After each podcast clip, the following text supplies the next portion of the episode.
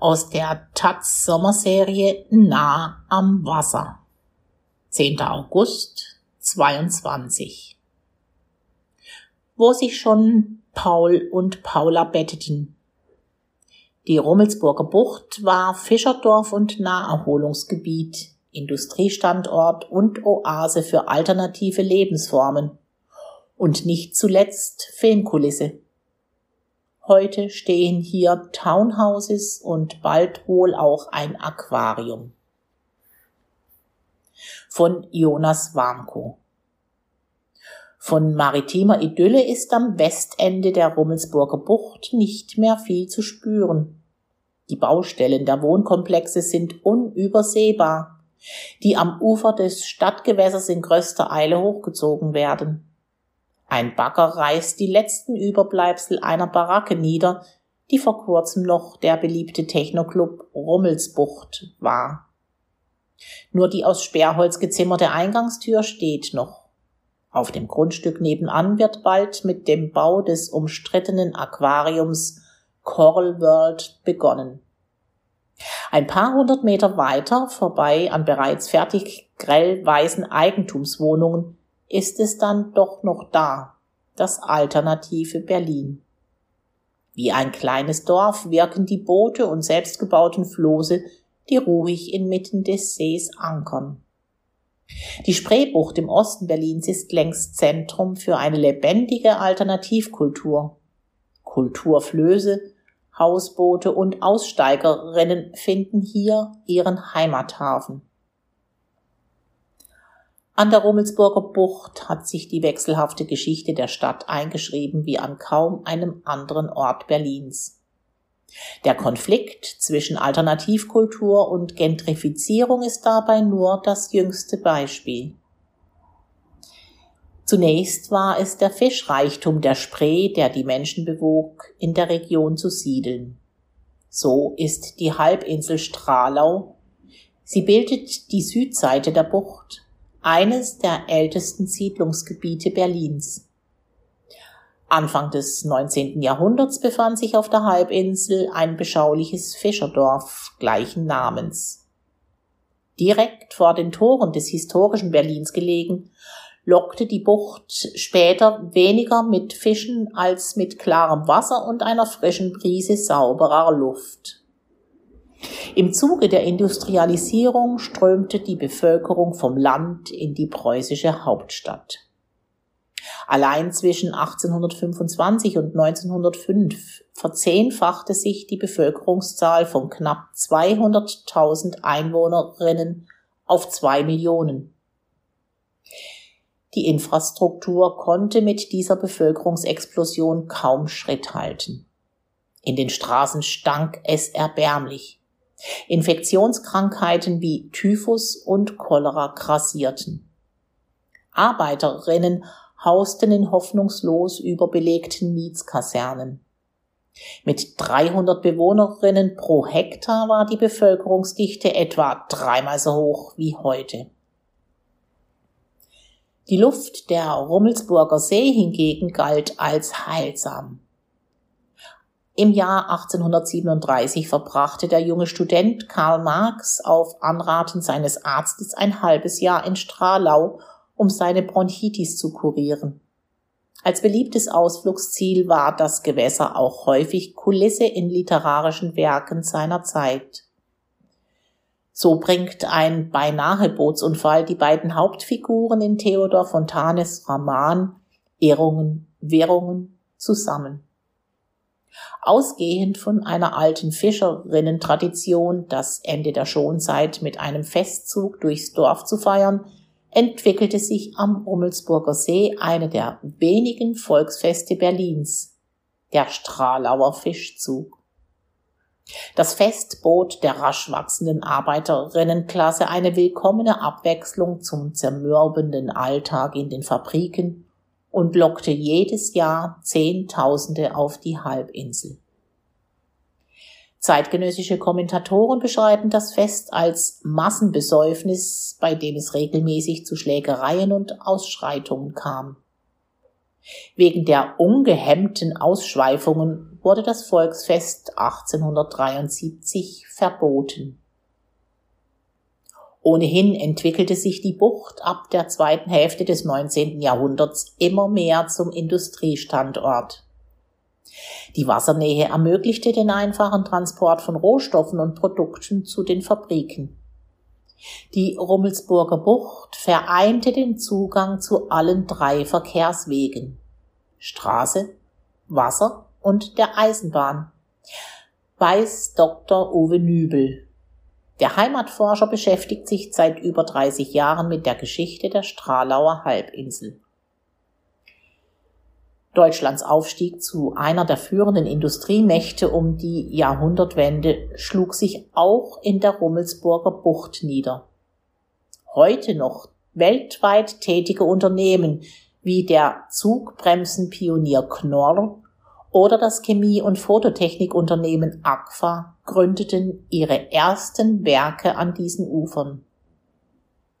Ab 1933 zeigten sich hier die Verflechtungen der Industrie mit der Nazi-Herrschaft.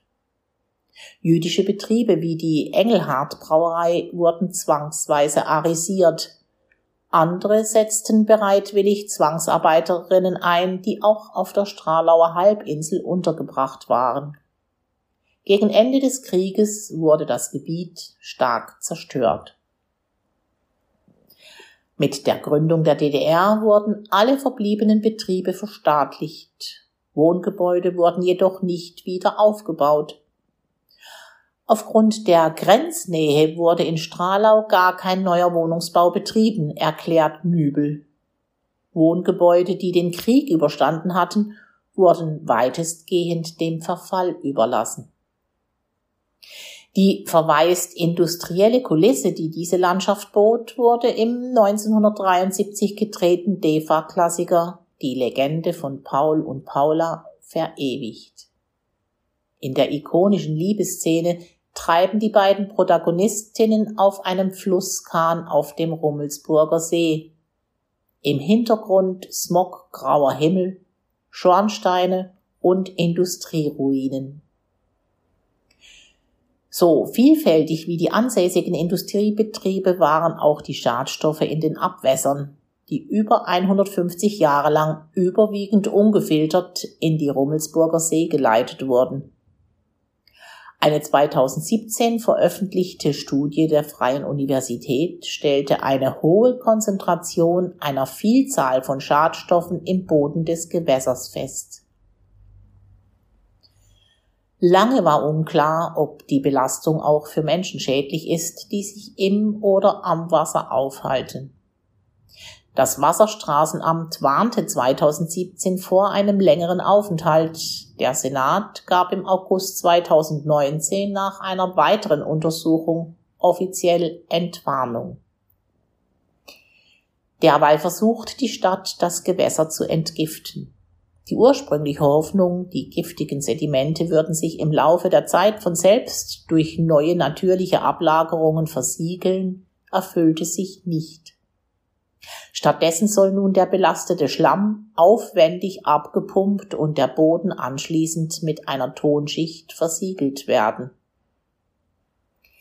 Bereits infolge der Wiedervereinigung machte ein Großteil der Betriebe dicht. Auch an der Rummelsburger Bucht war die Wiedervereinigung geprägt von einer massiven Deindustrialisierung und einem Ausverkauf der einst staatlichen Flächen. Doch zunächst herrschte eine euphorische Nachwendestimmung, die sich 1991 in der Bewerbung für die Olympischen Spiele 2000 zeigte. Das olympische Dorf sollte am Ufer der Rummelsburger Bucht gebaut werden. Doch die Bewerbung scheiterte im Dezember 1993 krachend. Der Senat ließ sich dadurch nicht entmutigen und wies das Gebiet ein Jahr später als städtebaulichen Entwicklungsbereich aus. Hier sollten Wohnungen und Gewerbeflächen für die bald boomende Metropole entstehen. Mitte der 90er Jahre blieben erwarteter Zuzug und wirtschaftliches Wachstum aus. Angesichts knapper Kassen wurden die Pläne für einen geförderten Wohnungsbau zugunsten von frei finanzierten Eigentumswohnungen aufgegeben. Statt dichter Wohnbebauung errichteten sie schicke Townhouses und Lofts, die heute das Stadtbild an der Rummelsburger See dominieren. Dieses Dogma des neoliberalen Ausverkaufs wirkt bis heute fort, obwohl städtische Grundstücke und Wohnraum längst knapp und die Kassen gut gefüllt sind. Noch 2016 verkaufte der Senat die letzten Grundstücke am Westende der Bucht an private Investorinnen. Auf diesem Gelände entstand ab 2018 eines der größten Obdachlosencamps Deutschland. Vergeblich versuchte eine Bürgerinneninitiative die Bebauung mit dem Aquarium Coral World weiteren Büros und Eigentumswohnungen zu verhindern. Das Camp ließ der Bezirk im Winter 2021 räumen. Gleichzeitig machten der massive Anstieg der Mieten und der zunehmende Verlust von Freiräumen ab den 2010er Jahren die Wasseroberfläche selbst als Wohnraum und Kulturort attraktiv. Im Gegensatz zu den teuren Stellplätzen ist es möglich, unbegrenzt lange kostenlos auf der Rummelsburger Bucht zu ankern. Es braucht lediglich ein Beiboot, um vom Ufer auf das Boot oder Floß zu gelangen. Zusammengebunden bilden die Boote kleine schwimmende Dörfer. Streit gibt es auch immer wieder mit den Uferbewohnerinnen in den Townhouses, die über Lärm und Müllbelästigungen klagen, der vermeintlich von den Bootsbewohnerinnen verursacht wird. Bereits 2019 verhängte der Bezirk ein Anlegeverbot an den Ufern. Ein Ankerverbot blieb trotz aller Bemühungen bisher erfolglos, da eine solche Regelung unter die Zuständigkeit des Bundes fallen würde. Mit der Bebauung der letzten Brachen und der Seesanierung scheint die Geschichte der Rummelsburger Bucht ihr vorläufiges Ende gefunden zu haben. Doch der Blick in die Vergangenheit zeigt, Stillstand auf lange Sicht ist an diesem Gewässer kaum vorstellbar.